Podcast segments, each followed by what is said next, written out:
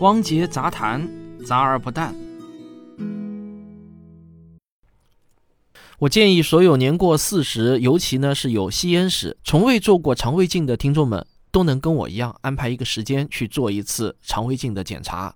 这个平均来说啊，检查费用呢大约也就是两千块钱左右。如果检查的同时还做了息肉切除的手术，那么费用呢可能会上升到一万元左右。至于能不能进医保啊，那全国各地的医保政策很不相同，大家可以自己咨询一下当地的医保部门。这一万元的花费带给你的是至少十年的肠胃癌的平安，这笔钱花的绝对是值得的。今天呢，我就想来跟大家聊一聊，为什么一定要去做肠胃镜的检查。我还会用自己的亲身经历告诉大家，做无痛肠胃镜检查到底是一种什么样的体验。大家应该还记得，去年的八月二十九日。电影《黑豹》的男主角查德威克·博斯曼与肠癌搏斗了四年后去世了，享年四十三岁，跟我今年的岁数呢是一样，正是人生中的黄金年龄。令人更加惋惜的是啊，韩国艺人朴智勋也是在去年年仅三十二岁啊，就因为胃癌去世了。再早一些时候，二零零四年的时候，当时呢我才二十出头啊，我清晰的记得。身价达到三十五亿的君瑶集团的董事长王君瑶，就是在那一年患大肠癌去世的。他去世的时候呢，年仅三十八岁啊，当时是国内的一个非常热门的头号新闻。二零一五年呢，还有女国手陈露云也因为肠癌去世，同样是三十八岁的黄金年龄。听完了上面这些令人感到悲伤的具体案例啊，我再给大家提供一组冷冰冰的数据。根据世卫组织的统计。二零一八年，全球有九百六十万人死于癌症，其中肺癌呢是头号杀手，它杀死了一百七十六万人，占比呢约百分之十八点三。而排名第二的杀手啊是结直肠癌，杀死了八十六点二万人。排名第三的呢就是胃癌，杀死了七十八点三万人。所以呢，二零一八年全球因为肠胃癌死亡的总人数啊达到了一百六十四点五万人。占总癌症死亡人数的百分之十七点一，在这些不幸的人当中呢，每四个人中就有一个是中国人。在我国啊，每年肠癌和胃癌的发病人数加起来大约占了癌症总发病率的百分之二十二点八，合计发病率超过了癌症之王肺癌的发病率。仅二零一八年一年就有约一百万人被确诊为结直肠癌或者胃癌。肠癌的平均发病年龄呢是四十八岁，四十岁之后的发病率就会随着年龄的增长而显著的增加。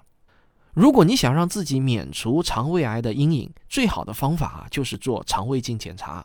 消化界有一句话呢是这么说的：其实幸福离我们很近，近到只有一条胃肠镜的距离。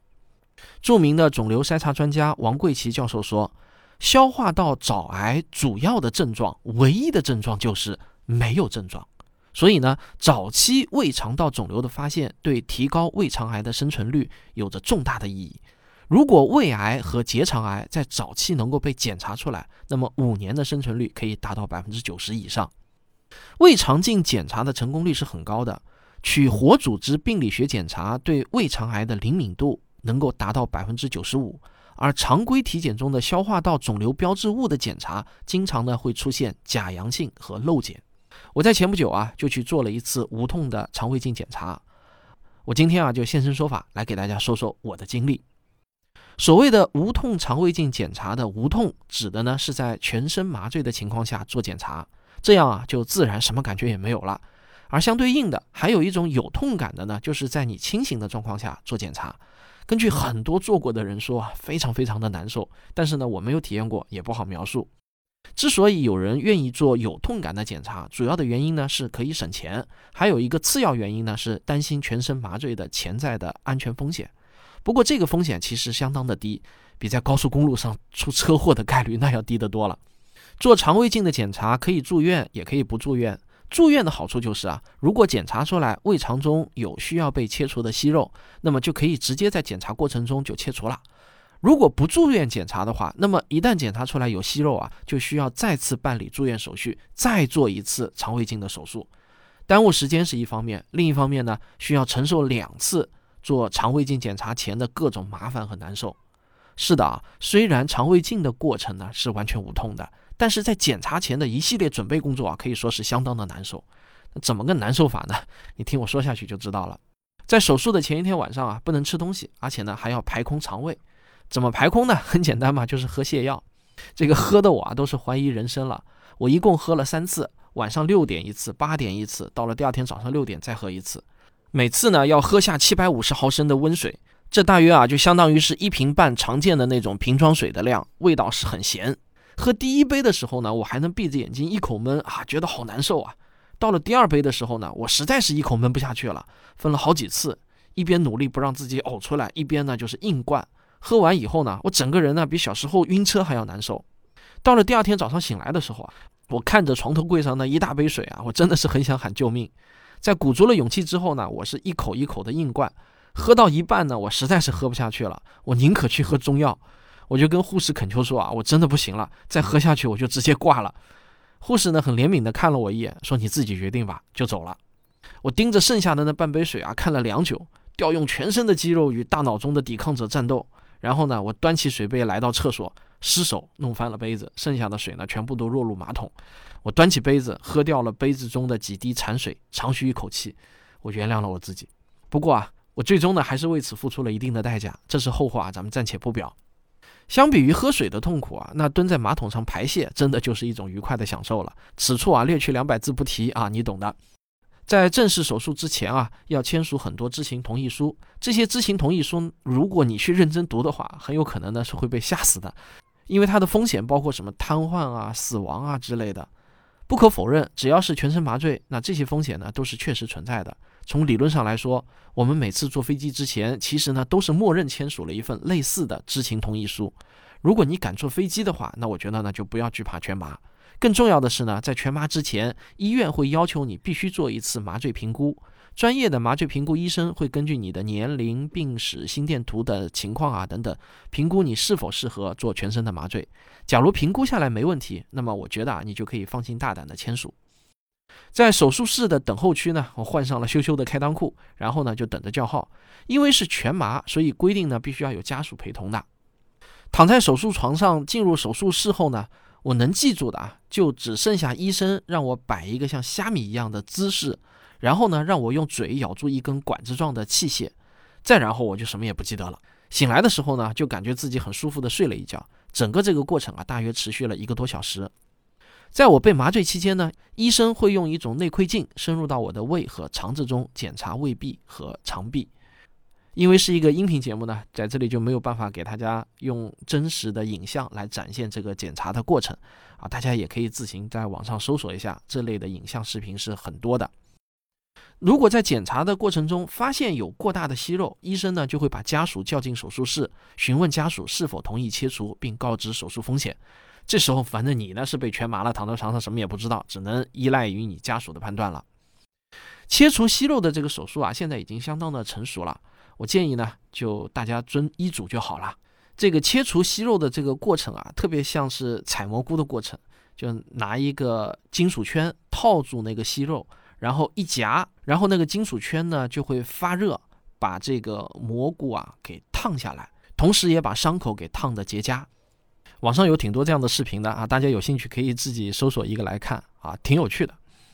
我在我的出院小结中呢看到这样的描述：顺利进境至回盲部，回盲瓣及阑尾开口大致正常，部分肠段粪水较多，影响视野观察。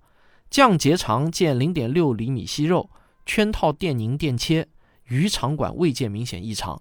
也就是说啊，在我的肠子中呢发现了一颗大号豌豆大小的息肉，然后呢切除了。但是有部分肠段啊，因为液体浑浊看不清，不确定呢是否有息肉漏网。我觉得啊，这很可能就是因为我失手打翻了最后半杯水的原因，留下了这么一点点的盲区，导致我今天还在想啊，会不会很倒霉的，偏偏在那个盲区中藏着雷呢？哎，这个心理呢，算是被种草了。如果大家不希望重蹈我的后辙啊，一定要咬牙把所有的水都灌下去。手术之后呢，我的身体基本没有感到任何的不适，但是呢，也不能立即出院，因为至少需要禁食三天。在这三天当中呢，需要躺在床上挂各种药水，有的呢是提供营养的，有的是防止术后感染的，有的呢是促进伤口愈合的。三天之后呢，药水需要继续挂，但可以恢复吃东西。先从流质开始，再到半流质、软食的过渡。总之啊，在未来的一两个月的饮食呢，都需要特别注意，要遵医嘱。那不同的手术情况呢，医嘱会有一些不同。在那三天的禁食期啊，真的是把我饿坏了。以前啊，我老在书上看到用前胸贴后背来形容一个人有多饿，我总觉得呢是挺夸张的。但是现在我觉得特别的传神。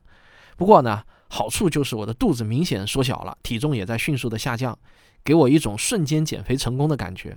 人被饥饿感折磨的时候呢，情绪往往会不稳定，特别易怒。我记得我在饿得最烦躁的时候啊，恰好我的助理牛牛啊给我转发了某位编辑来催稿的聊天记录。我想也没想就爆了出口啊！这个牛牛也是躺枪啊，然后我还觉得不解气，还把那位敬业的编辑啊在我的朋友圈中曝光，公然的羞辱了一番。那几天啊，有很多群友也都被我怼过，甚至呢还误伤了旭东的粉丝。我今天啊真的想跟你们说一声对不起。看在我在病床上躺了六天，每天都在幻想红烧猪蹄的份上，也就不要跟我计较了吧。从住院到出院，刚好呢用了一周的时间。出院的时候啊，医生会给你开一堆的药物。我在检查了药名之后呢，我把中成药啊全部都给退掉了，只留下了现代药。上海的医院呢就这点好，你跟他说我不吃中成药，一般呢不会跟你多啰嗦，最多呢也就是让你签个字，表示呢自愿放弃。这一次检查加治疗总的费用呢是一万出头一点，基本上呢都进了医保，自费部分呢不到两千块钱。医生跟我说啊，这次检查完之后可以等到五十岁之后再来检查，换句话说啊，基本上能够保十年的胃肠道平安。尽管经历了种种的难受和折磨啊，但我依然觉得这笔钱花的是非常值得的，这个时间也花得很值。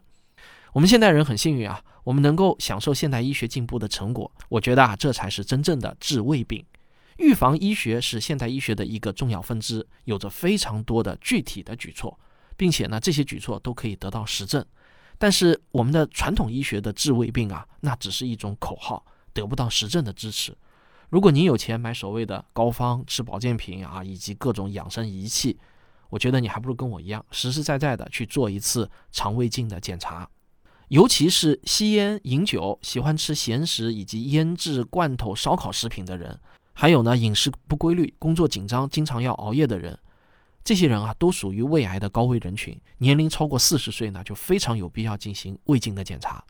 而长期大量饮酒的人，胃镜检查的时间呢更要提前，大于三十五岁时啊，就建议要做胃镜检查了。像吸烟、超重、有结肠癌家族史、胆囊切除术后的病人，患结肠癌的风险呢也会比较高。这部分人群啊，应该尽早进行肠镜检查，过了四十岁就要做。如果您已经超过五十岁了，还没有查过胃肠镜，哪怕你自己觉得生活方式非常的健康。